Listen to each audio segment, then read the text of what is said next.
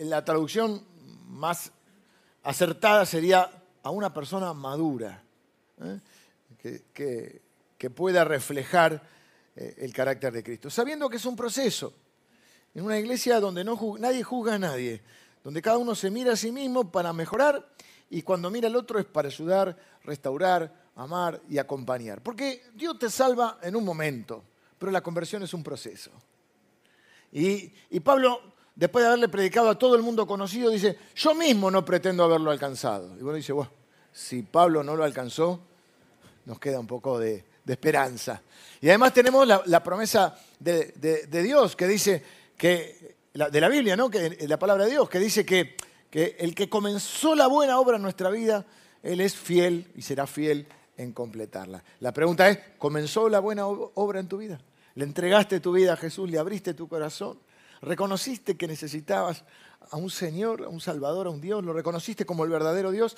Entonces puedes estar este, eh, con la expectativa, con la fe, con la convicción de que Dios va a ir desarrollando ese potencial que Él mismo puso dentro tuyo.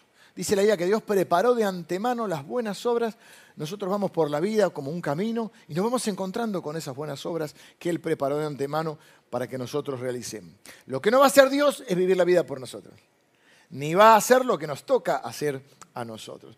Por eso para crecer necesitamos tener el deseo de crecer, el deseo de madurar, el deseo de avanzar, el deseo de desarrollarnos, el deseo de ser esas personas que se parecen un poco más a Cristo cada día. El tema es que la decisión es importante, pero no es lo único, porque la mayoría de las personas confunden el desear con decidir. Entonces llega un momento de su vida y dice, ¿y cómo llegué hasta acá? Si yo deseaba hacer esto y deseaba hacer lo otro y soñé con esto, porque no es lo mismo desear que decidir. Y si me permiten, tampoco es suficiente decidir, sino que esa decisión hay que llevarla a la implementación, a la acción. Entonces sí, claro, parte de un deseo, si no está el deseo, si no, si no uno no quiere hacer algo, bueno, no, es muy difícil que le pueda, este, eh, no va a emprender un camino. Pero no es solo desear, luego hay que decidir y luego hay que llevarlo a la acción. Avanzar, superar obstáculos, dificultades, incapacidades, deficiencias. Y esto implica cambio. Y yo me he dado cuenta a lo largo de, de, de tantos años, aparte porque me pasa a mí también, porque que yo esté parado acá no significa que esté ajeno a las complejidades, a las situaciones y a las deficiencias que enfrentamos los seres humanos y a las debilidades. Simplemente que así como cada uno de nosotros se nos ha dado un don, eh, a mí me toca cumplir este rol. Digo esto porque a, a lo que quería llegar era esto. Que he visto, y a veces lo he visto en mí, a veces lo he visto en otros, que a veces Queremos estar mejor, queremos crecer en distintas áreas de nuestras vidas, queremos que Dios cambie circunstancias de nuestra vida, pero no queremos cambiar. Entonces oramos para que Dios cambie las circunstancias. Y hemos aprendido, hemos hecho toda una serie sobre la oración, que la oración más que cambiar las circunstancias o cambiar eh, la voluntad de Dios, lo que hacemos es que oramos para hacer la voluntad de Dios. En sí, lo que la oración lo que hace, sí, por supuesto que Dios hace lo que nosotros no podemos hacer, pero más que cambiar lo, que nos rodea, Dios nos cambia a nosotros. Y muchas veces cuando Dios hace cambios en nosotros, luego nosotros implementamos algunos cambios ¿eh? y modificamos. Es decir, oramos para que Dios modifique la realidad. En realidad Dios nos modifica a nosotros para que nosotros modifiquemos la realidad. Y Él hace lo que nosotros no podemos hacer, por supuesto. Eso es lo maravilloso de, Dios, que elige trabajar asociado a las personas. Pero es cierto que muchas veces queremos que cambien las circunstancias, pero nosotros no queremos cambiar. Ahora hay una, una frase, bueno, el problema con algunas frases es que como se dicen mucho, pierden sentido. ¿Viste? Cuando algo ya se dice mucho, en mi casa mi mamá o mi papá decía, eso está trillado, supongo que vendría del campo, ¿no? Es como decir, eso ya está, eh, un cliché, ¿no? Es algo que, apaguemos los celulares, ¿sí?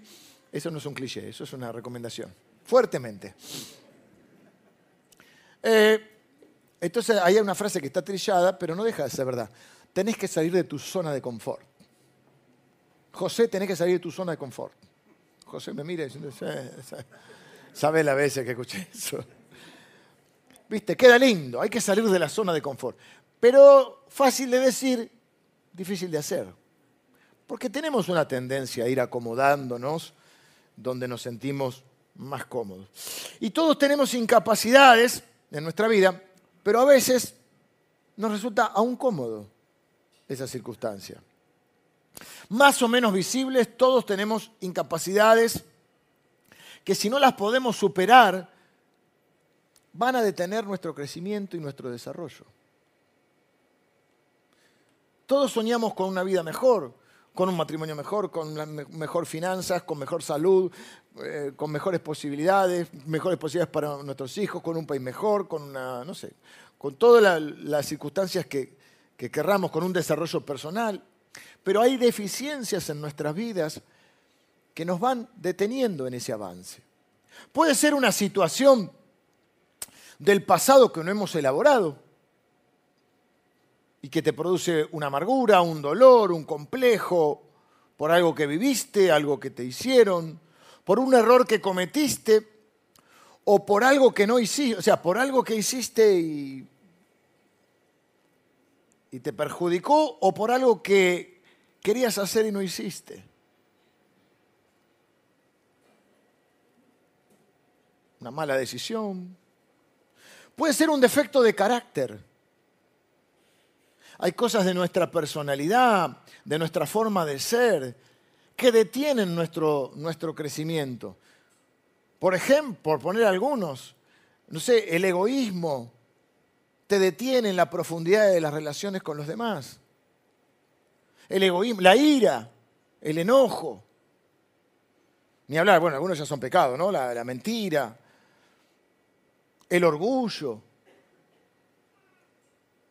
Cosas que no solo afean tu personalidad, sino te traen problemas en las relaciones y muchas veces impiden tu desarrollo y tu crecimiento como persona y también en tus relaciones.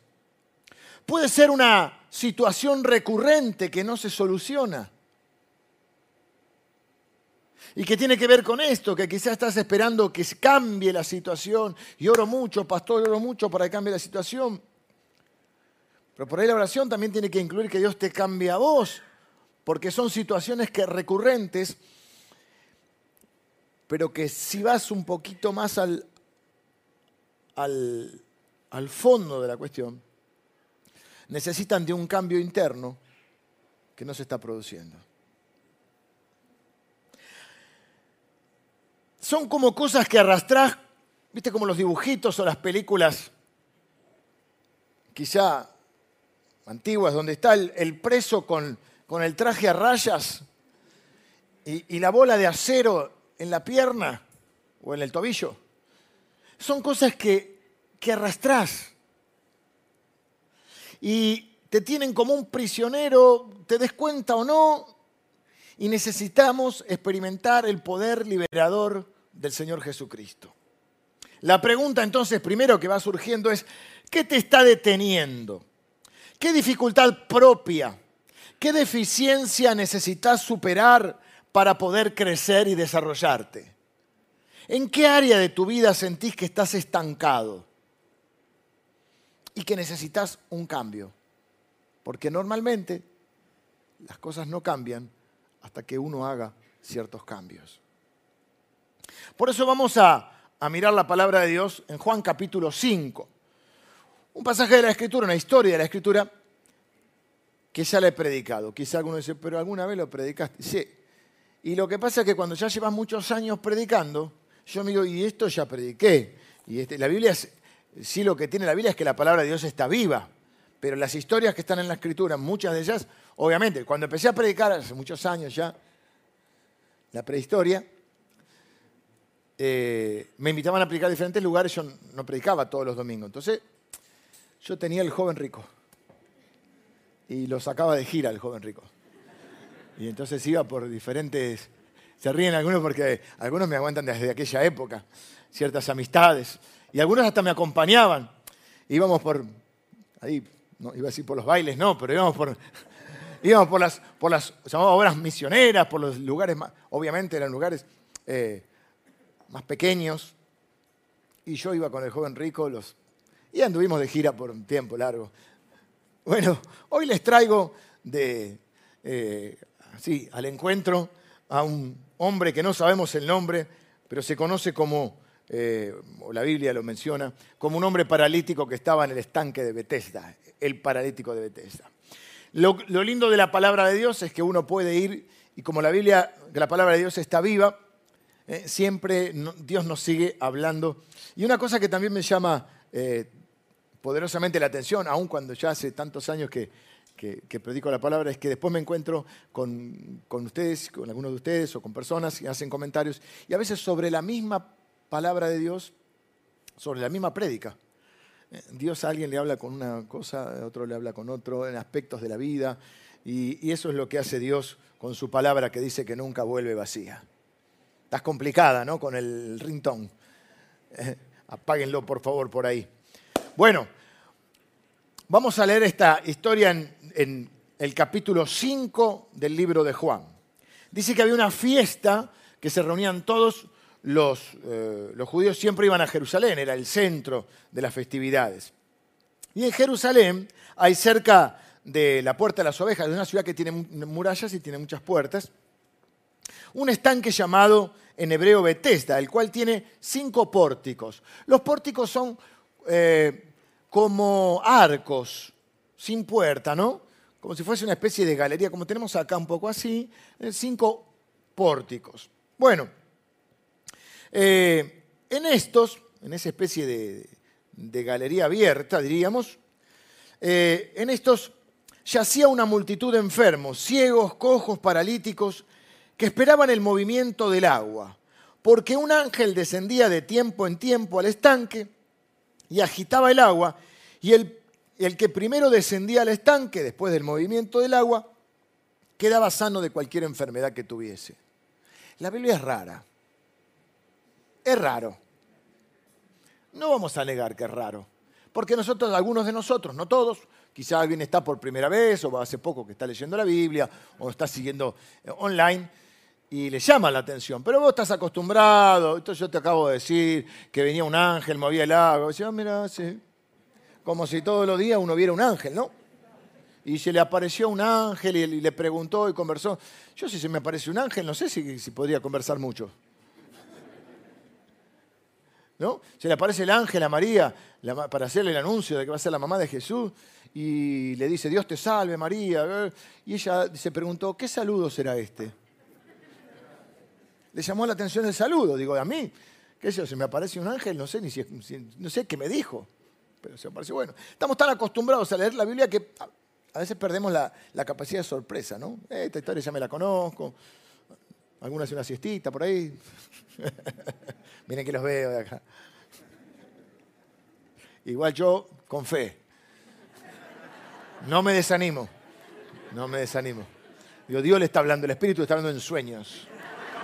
No, no, yo voy, con fe, voy con fe. Cuando tenemos la, tendencia a centrarnos en, lo que, lo malo, ¿no? Tampoco hay que negar la realidad, pero eh, cuando empecé a predicar yo veía a alguien que me miraba serio y yo lo quería convencer. ¿Viste? Es como que te centras. Y un día aprendí, y se lo digo a los, nuevos o los jóvenes predicadores, me, centro en la gente que quiere recibir. No quiere decir que un, cabezazo esté mal. ¿eh? no se sientan mal. Pero bueno, digo, leemos así, bueno, un ángel. No, pero es raro. Nosotros no negamos que hay cosas raras en la Biblia. No negamos que la fe tiene cosas raras. Bueno, pero si nosotros tuviésemos un Dios tan chiquito que lo pudiésemos explicar con nuestra mente, ¿qué Dios sería? Dice la Biblia, ¿quién entendió la mente de Dios? Las cosas sobrenaturales que Dios hace. Para eso es Dios. Pero bueno, lo concreto es que pasaba eso. Y entonces había un hombre ahí que hacía 38 años que estaba enfermo. 38 años, es mucho tiempo. Saqué la cuenta en el primer servicio, estábamos ahí con la gente más adulta que viene temprano. Y todos decían, ¿qué estabas haciendo? Y saqué la cuenta del 84 me dio. En este servicio no lo quiero preguntar porque van a empezar, ay, yo no había nacido, yo no había nacido, y te hacen sentir mal. Te hacen sentir un viejo, ¿viste? Yo saqué la cuenta que estaba en la escuela secundaria, era feliz. Ahora también, pero tengo algunas responsabilidades. Este que la secundaria es como una etapa de vivir de vacaciones, ¿no? Es una cosa. Los que están en secundaria se quejan, no se quejen.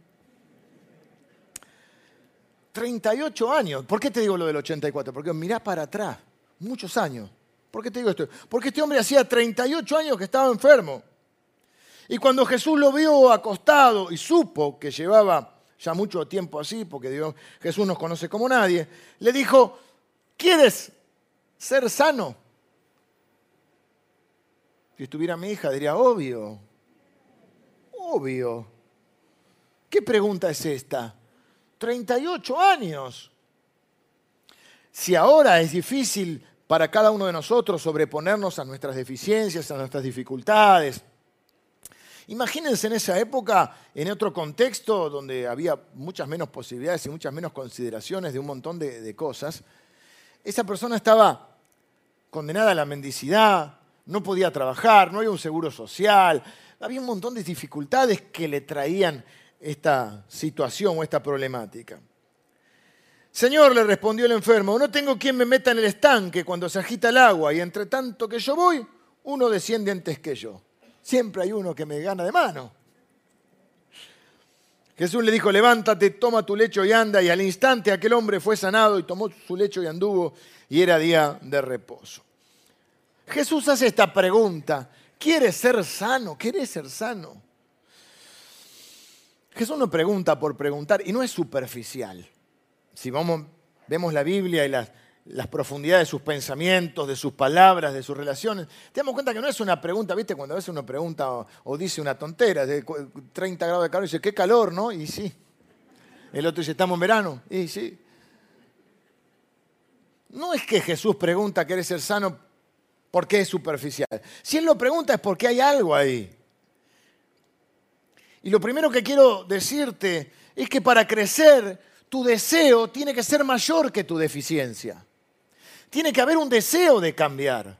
Tiene que haber un deseo de avanzar. Tiene que haber un deseo de dejar atrás ciertas cosas en nuestra vida.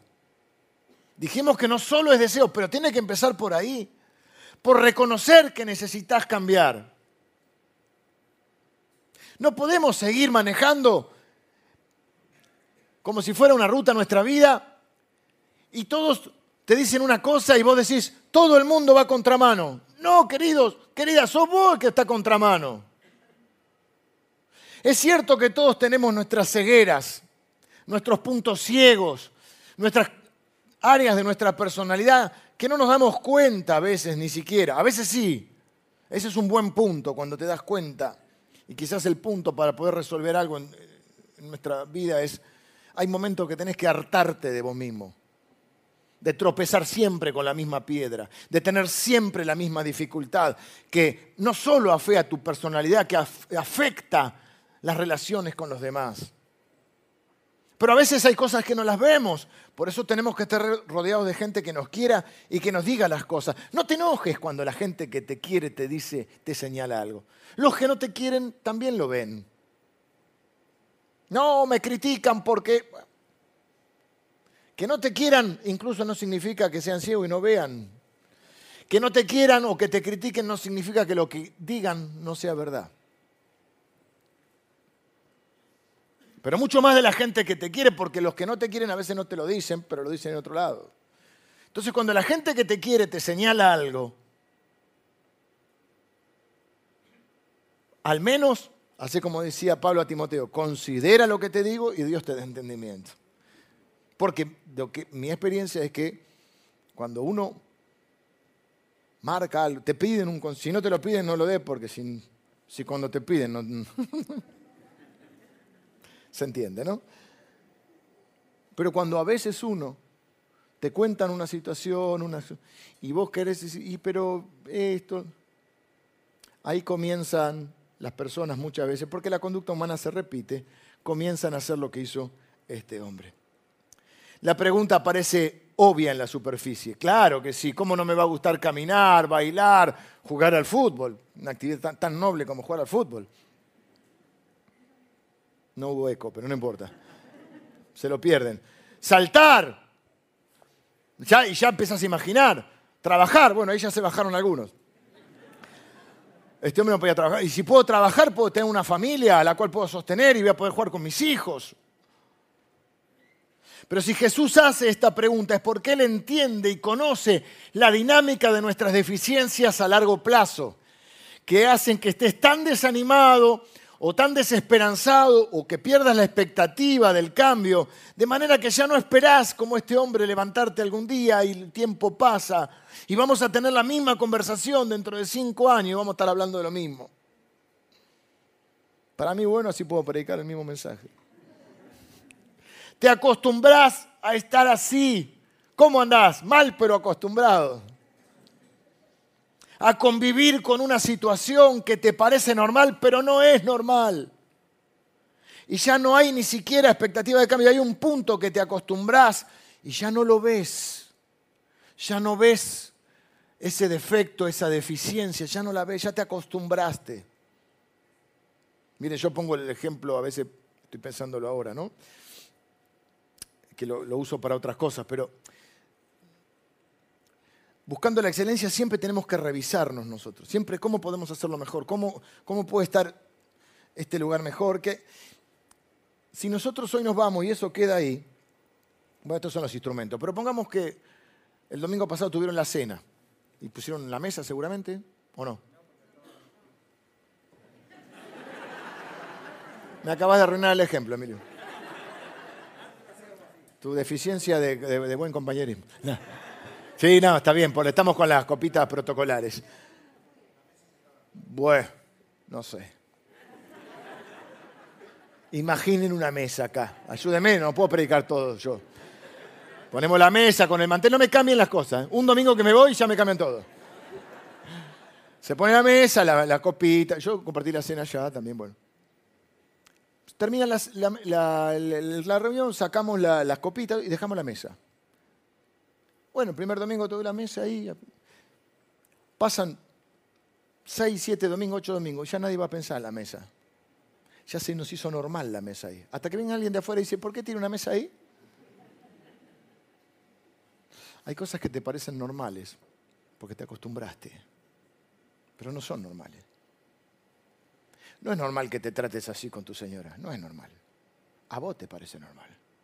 No, pero que en casa somos todas así. No, pero no es normal. Otros ejemplos, no importa. No se me ocurre ninguno, etcétera. No se me ocurre ninguno, etcétera. Así que lo que realmente pregunta Jesús es, ¿realmente querés ser sano? ¿Realmente querés cambiar? ¿Realmente querés progresar? ¿Realmente querés ser como Cristo? ¿Realmente estás harto de algunas situaciones que repetís y repetís en tu vida? Y que crees que los demás no ven y lo ven todo, como el famoso rey que estaba desnudo.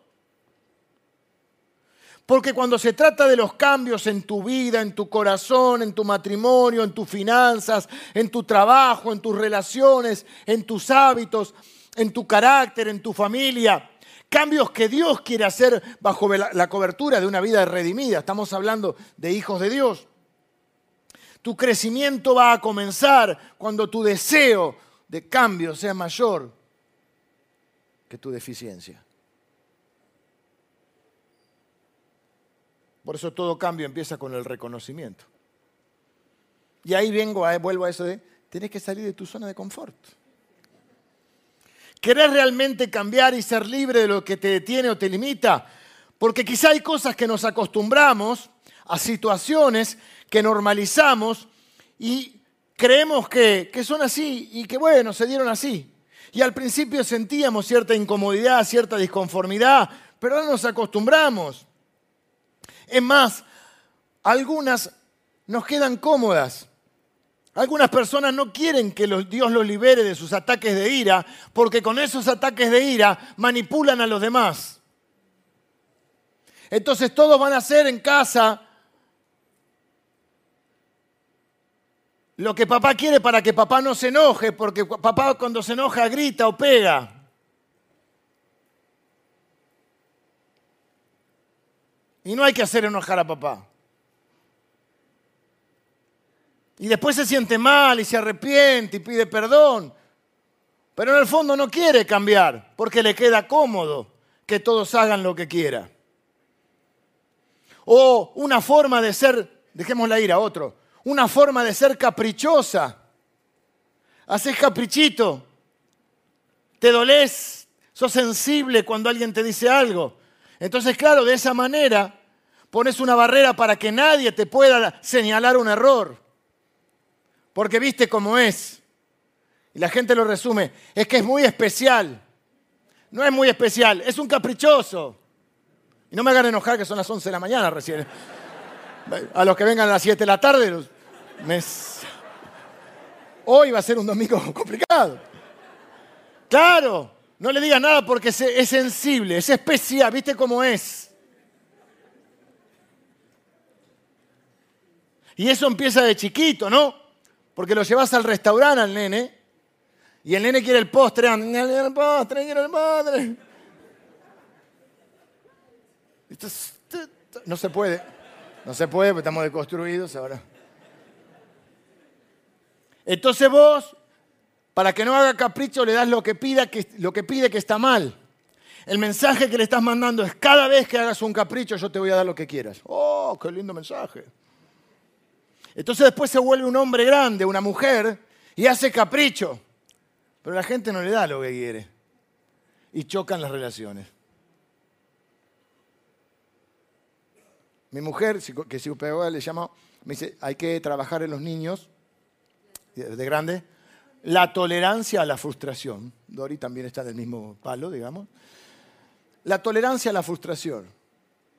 Porque si no, cuando te frustras porque las cosas no son, y en la vida las cosas no son como vos querés, que ese es el gran tema de la manipulación, queremos que todo sea como yo quiero. Cuando las cosas no son como vos querés, te ofendés, te desanimás, te resentís,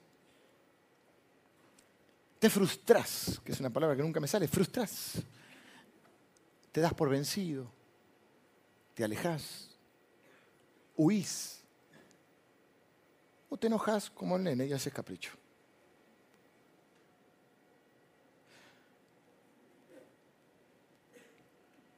Ira, capricho, carácter obstinado. Todo tiene que ser como vos decís. Si no la ganas, la empatas. Es una manera. Entonces, ¿qué haces con eso? Lo mismo, una barrera. La primera vez te lo dice, Emilio, la mesa. No me dejé de la mesa, Emilio. La segunda. A la tercera acá, Emilio, hace lo que quiera. Y es lo que hace la gente. Te, te dice una vez. Y vos crees que ganaste porque te saliste con la tuya. Pero lo único que hiciste fue mostrar tu deficiencia de carácter y alejar a las personas de vos. Otros no quieren dejar atrás una conducta compulsiva, porque es su método, y entiendo, cada uno hace como puede, para calmar la ansiedad, la insatisfacción o maquillar su inseguridad. ¿Saben de lo que hablamos con conductas compulsivas? Todas aquellas que nos llevan, cuando me pongo mal, hago tal cosa. Saqueo la heladera, reviento la tarjeta, tengo alguna adicción.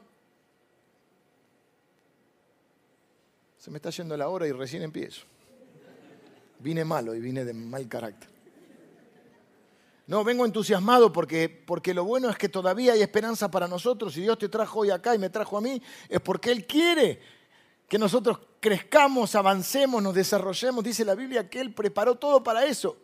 Viste, muchos de los que estamos acá somos papás, algunos ya son abuelos. Vos querés lo mejor para ellos. Pero viste que a veces los querés ayudar, pero ellos se tienen que dejar ayudar. Bueno, déjate ayudar por el Señor. No me hagas enojar. Punto número dos. Tu crecimiento va a empezar cuando terminen tus excusas. Porque ¿qué hizo este hombre? Defenderse, entre comillas. ¿Realmente querés ser sano? Noten que el hombre no dice, sí, claro que quiero ser sano. ¿Qué me preguntás, Jesús? 38 años tirado acá, mendigando. ¿Cómo no voy a querer ser sano? No. Mira lo que contesta él. Señor, le respondió el enfermo, no tengo quien me meta en el estanque cuando se agita el agua y entre tanto que yo voy, otro desciende antes que yo. La responsabilidad de los otros, la culpa es de los otros. No tengo nadie que me, que me meta en el estanque. No tengo nadie que me ayuda. Hay otros que son más rápidos que yo. Este hombre tiene delante suyo la oportunidad de cambiar como la tenés vos hoy, de empezar un cambio.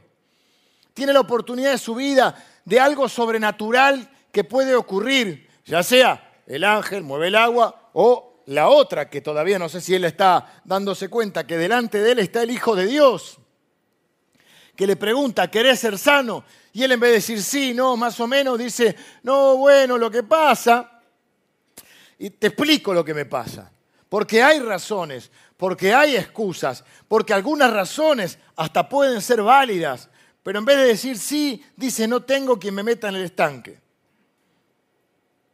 Jesús está a punto de cambiar tu vida si vos querés y lo mejor que se te ocurre en ese momento es poner una excusa.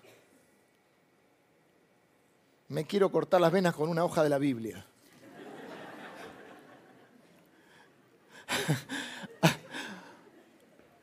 Algunos intentan excusarse culpando a otros. No, lo que pasa que mis padres, lo que pasa que mi esposa, siempre la culpa tiene la esposa, el esposo. No, el jefe de la, de la empresa, mi jefe. No, pasa que mis hermanos, el gobierno, el pastor, la iglesia, el barrio, qué sé yo.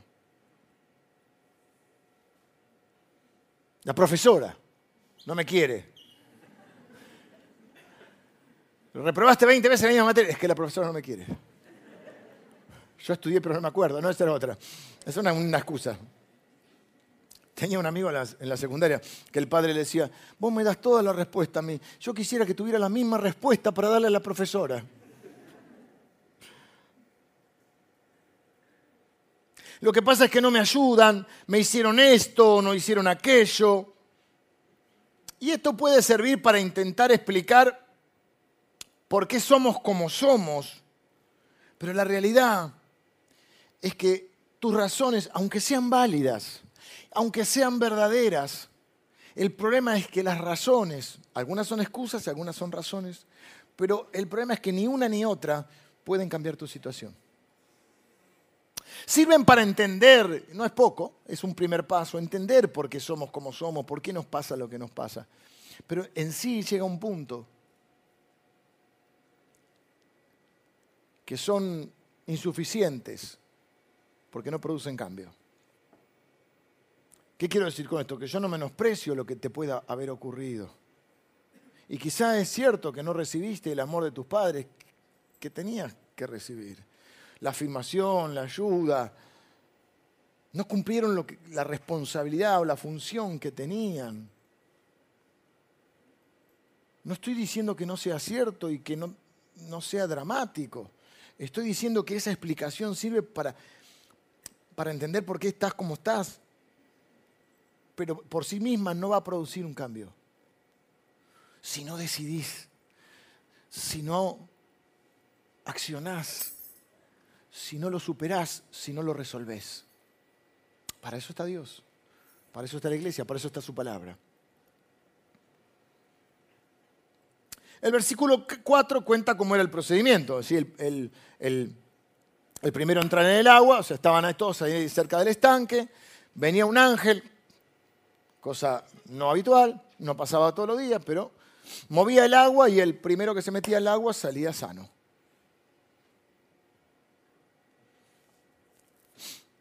Una pregunta que yo entiendo que cada uno es como es. No, todos tenemos las mismas características o la misma forma de ser, aunque hay conductas humanas que se repiten. Pero yo me pregunto, ¿cuántos años dijimos que tuvo este hombre así? 38. O sea, desde el 84 para acá. Yo no había nacido. Yo sí. Es mucho tiempo. Me llama un poco la atención. Nunca en primera fila. ¿Cuántas veces habrá venido el ángel?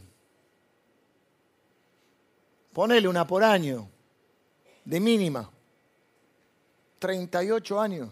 Nunca pudiste entrar. Porque yo lo que no, nunca pudiste entrar primero, porque yo noto que cuando la gente quiere algo, cuando hay un recital y se acaban las entradas, la gente hace fila días antes, acampa, ¿o no? Da a comprar por internet, hace la fila, ¿o no? El que busca encuentra. En el primer servicio nos acordamos de San Cayetano. No sé cómo está ahora la onda con San Cayetano, porque no sé si, bueno, estamos en un tiempo especial. No sé cuántos quieren trabajar, pero no importa, ponele. Pero el que quiere trabajar, más allá de que nosotros no, no tengamos, o yo por lo menos no tenga esa, esa creencia o esa confianza en San Cayetano, no lo conozco al hombre, no sé quién es, no, no, conozco su, su, por qué, pero bueno, sé que se le pide pan y trabajo. Quizá alguno de ustedes fue alguna vez o, saben bien, no sé si se le piden también otro tipo de favores o solo pan y trabajo. Aunque había una canción que decía, te, pedí una mano en un amor, pero era, era San Cayetano. Pero me acuerdo hace algunos años de ir por la, por la, avenida ahí, que es Juan B. Justo, ya es cuando doblas de cancha de Vélez, y ver la gente acampando.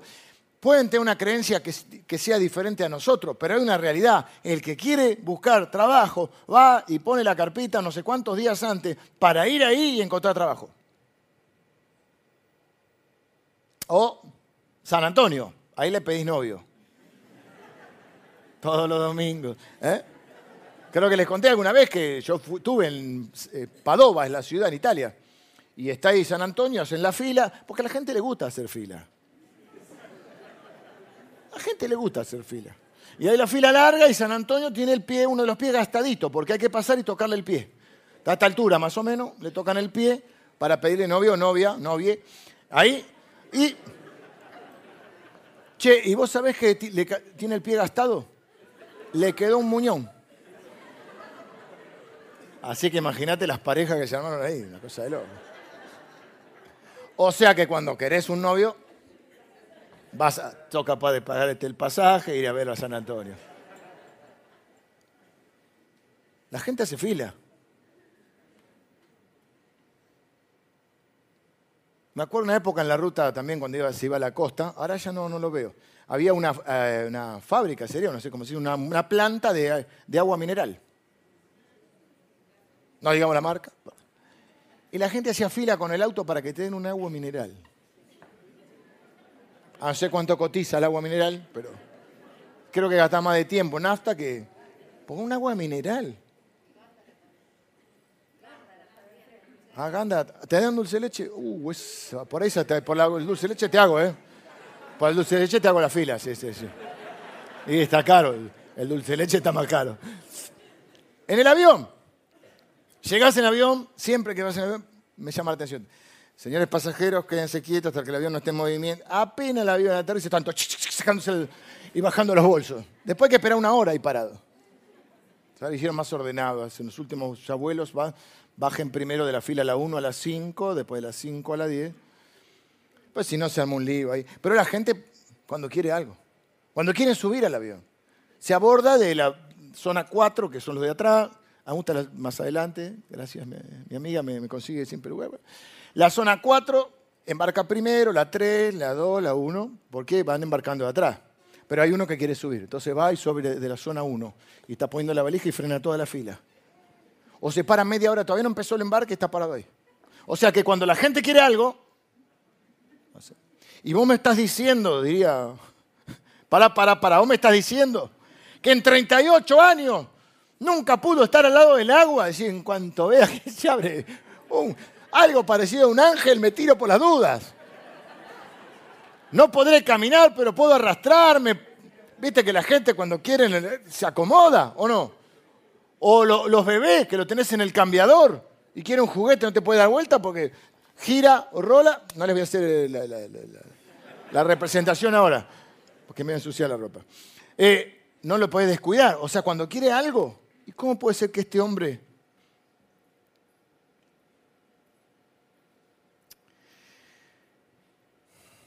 Quizá estaba rodeado de gente que está en la misma y quizá empezó a convencerse de que, bueno, no está tan mal. Por eso Jesús le pregunta, ¿querés ser sano? Eh, si me sanás, tengo que, por ahí tengo que conseguir un trabajo, te vas a hacerme cargo de una familia. Y al fin y acá estamos abajo del techito, o sea que si llueve no nos mojamos. Y estoy con otra gente que está igual, en la misma situación. Y quizás están tratando de convencerse unos a otros que no está tan mal. Viste que hay gente que está enredada y te quiere decir cómo desenredarte a vos.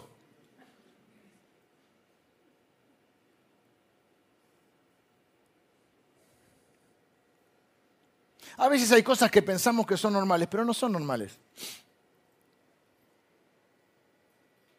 Hasta que vemos otra cosa diferente. Esto pasa mucho en los novios.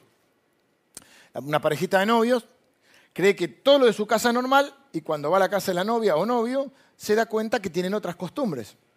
Y entonces dice, qué rara esta gente que es. Y el otro le pasa lo mismo. Vos crees que lo normal es lo de tu casa y lo, anormal es lo de la otra casa. Entonces, por una casa son más callados, vos decís, son callados. Y en la otra hablan todos los gritos, decís, y va el otro y queda aturdido. Hasta que formás tu propia familia, decís, quiero esto, esto sí, esto no, sin criticar, pero además, si querés cambiar, si querés crecer, si querés mejorar, que no es porque está mal lo que hicieron nuestros padres, sino porque querés seguir profundizando. Y pensás que todos son como vos hasta que conoces otra, otra gente que es distinta. Cuando estás en un ambiente que no es sano, corres el riesgo de enfermarte. Es como la guardia de un hospital. A veces hay que ir, por supuesto. Pero a veces uno tiene que saber en qué momento porque a veces, viste, están todos los pibes con bronquiolitis y el tuyo ah, y lo llevaste y se agarra bronquiolitis ahí. Qué ejemplo que puse, tengo hijos grandes. No sé por qué en 38 años no se metió al agua. No sé si había, se había acostumbrado a estar así, pero yo estoy seguro que si yo estuviera ahí un ángel viene a agitar el agua y el primero que se mete es curado, de alguna manera me tiro al agua. O me puedo quedar tirado al lado del camino, como Fito, del estanque, arrastrándome hasta el borde, y en el momento que veo ahí, pero no te podés quedar esperando 38 años que alguien te meta en el estanque. No podés esperar que los demás hagan por vos lo que vos no harías por vos ni por nadie. No podés seguir acostado echando culpas o responsabilidades o transfiriendo responsabilidades, poniendo excusas, no, lo que pasa que verdades, media verdades, media mentira, tratando de explicar por qué estás como estás. Y repito, no quiero ser irrespetuoso ni indolente y no digo que haya explicaciones que son válidas. Lo que digo que ni las excusas ni las razones resuelven problemas. Jesús le dice, fíjense qué conversación rara, ¿querés ser sano? Bueno, lo que pasa es que no tengo nadie que me ayude, nadie que haga algo por mí, lo que pasa es que, eh, toda excusa, ¿no? Y Jesús no le dice, sí, bueno, pobre, está bien, nadie te ayudó, pero yo te voy a ayudar, acá tengo que querer. No, no le dice nada. Le dice, levántate, toma tu lecho y anda. Tercer punto y final, tu crecimiento empieza dando un pequeño paso. El problema es que a veces es tan grande lo que vemos por delante o lo que hay que cambiar cuando empezamos realmente a mirar y a hurgar un poco, que nos frustramos antes de tiempo porque pensamos que tenemos que hacer todo el cambio juntos. Y los cambios, em, eh, los grandes cambios empiezan con pequeñas cosas. Siempre decimos, no menosprecies lo comienzo, lo dice la Biblia. Hay cosas que no se resuelven de un día para otro. Si un matrimonio ha estado complicado por años, no se arregla yendo a una conferencia de matrimonio. No se arregla yendo a un retiro. Por supuesto, es un paso, pero no se va a arreglar todo ahí. Si tuviste una... Siempre es, a ver, ¿cómo se dice? La norma. Siempre está la excepción. No, pero yo conozco... Un... Sí, es la excepción que confirma la norma. Pero la norma es esta. No salís de una adicción en un día. Sí, bueno, sí, bien te va a contar a alguien que vino un ángel, hizo pum y quedó libre, le oró a alguien. Sí, ok. La mayoría de los casos son procesos. Si estás endeudado hasta acá y gastaste con la tarjeta, no la vas a poder pagar en un mes. Pero quizá podés hacer, por ahí te podés privar de Netflix o del cable, internet ya no podemos, pues. o podés tener un auto, cambiar el auto y tener un auto más barato que puedas mantener porque ya no podés mantener el que tenés. Podés decidir hacer un pequeño paso para emprender un gran camino. Los pequeños pasos pueden producir grandes avances. No se va a arreglar todo con alguien, pero podés empezar por pedir perdón. Podés empezar por un llamado telefónico. Podés empezar por hacer la otra milla una vez. Podés empezar por antes, cuando, cuando alguien te dice algo, antes de excusarte y tirar todo ya tu argumento que ya lo tenés, considerar por lo menos y escuchar. Y quizá un matrimonio no se puede en un día, pero pueden salir un día solos a comer algo y tratar de ponerse en el lugar del otro. Y ver qué piensa, qué siente. Y no le den las razones, ¿no? porque si la persona sintió eso, no importan tus razones, es lo que sintió. Y tener un poco de empatía. Porque no sirve ganar la discusión. Porque cuando alguien gana sobre el otro, en realidad perdieron los dos. No, le voy a decir esto y lo otro porque yo tengo tanta razón. No ganás. Por eso la Biblia dice que cuando haces la otra milla, escuchen los podcasts que estamos subiendo de liderazgo, pero son abiertos, que cuando vos tenés la actitud correcta con un hermano, cuando hay un conflicto, dice, si te oye, ¿eh? si vos sos capaz de tener palabras de unión y no de división, has ganado a tu hermano, porque el tema no es ganar la discusión, es ganar a tu hermano. Es ganar a tu esposa, es ganar a tu esposo, es ganar a tu enemigo.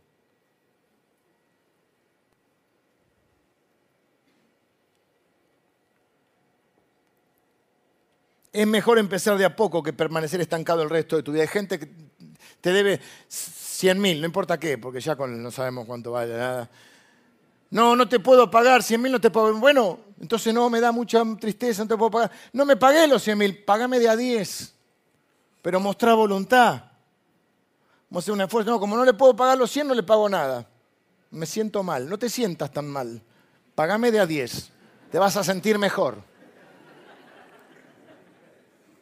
¿Viste? Se puede arreglar. No te cobro intereses. Vengan los músicos. Dice que al instante se levantó porque nosotros no necesitamos convencer a Dios para que haga lo que Él ya quiere hacer. Y Él quiere que salgas adelante. Él quiere transformar tu vida, tu mente, tu corazón, tu carácter, tu forma de ser, para que seas un mejor esposo, una mejor esposa, un mejor hijo de Dios, un mejor hijo en tu familia, un mejor hermano, un mejor siervo de Cristo.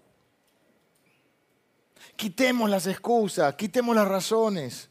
Son válidas, explican algunas por qué somos como somos, no nos producen cambio. Lo que produce cambio es un corazón obediente a Dios. Este hombre dentro de todas las excusas en este momento fue obediente. Le dijo, levántate y se levantó.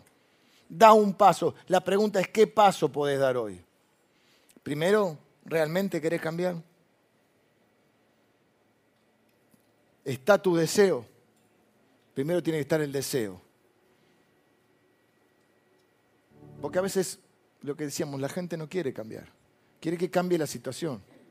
Quiere pasar a otra realidad, a otro nivel de cosas, pero no quiere cambiar. ¿Quieres cambiar realmente? ¿Deseas un cambio? ¿Qué áreas de tu vida estás estancado? No, porque la culpa es de este, la culpa es de esto. Ok, pueden ser verdad. ¿Y, adentro? ¿Qué hay que cambiar?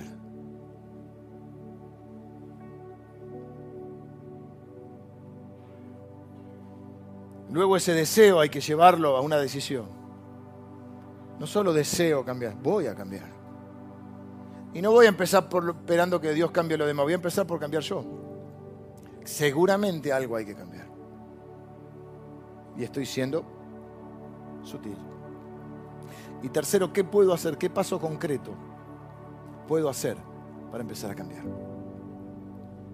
Cuando tu deseo sea más grande que tu deficiencia y se terminen tus excusas y te atrevas a creerle al Señor para obedecerle y dar un paso, un primer paso pequeño para avanzar, aunque sea de a poco, Dios se va a glorificar porque Él es el primero que desea que salgas adelante, que crezcas. Él quiere usarte, pero así como estás. Te va a usar igual, pero no como Él podría.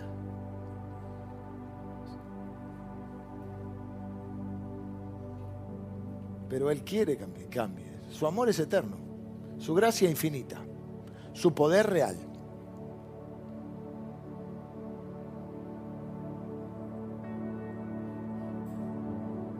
Y sus promesas son verdaderas. ¿Realmente querés crecer? Terminamos con algunas preguntas. Les pido que me acompañen en oración. Le voy a pedir al Señor que su Espíritu Santo nos hable y nos diga, creo que nos, habló para desafiarnos, pero que ahora nos muestre. Quizás ya sepas las áreas en las cuales estás estancado. ¿Qué cosas en tu vida decidirías que cambien? ¿Qué obstáculos hay? ¿Qué deficiencias? ¿Las podés ver? Si no, pedirle al Señor que te muestre. Ah, cuando te muestre no te ofendas. Pregúntale al Señor, ¿qué decisión puedo tomar? Que tu Espíritu Santo, Señor, no solo nos muestre, nos hable, sino que nos convenza. Y nos muestre también qué decisión tomar, qué pequeña acción podemos realizar, qué primer paso. Señor, gracias por tu palabra, gracias porque nos trajiste hoy. Gracias porque has prometido que la buena obra que empezaste en nuestra vida, tú serás fiel en completarla, Señor. Queremos hacer nuestra parte, Señor. Eh, siempre tu palabra nos muestra, Padre, que trabajas asociado a las personas. Queremos asociarnos, Señor, y decirte, sigue adelante, Señor, sigue trabajando en nosotros. Sigue trabajando en mí, Señor. Señor, sigue entresacando lo precioso de lo vil que hay en mí, Señor.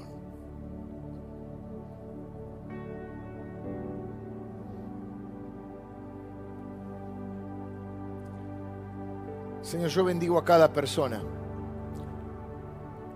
que está en este lugar y a las personas que están siguiendo esta, esta transmisión y que están orando así diciendo, Señor, yo quiero cambiar.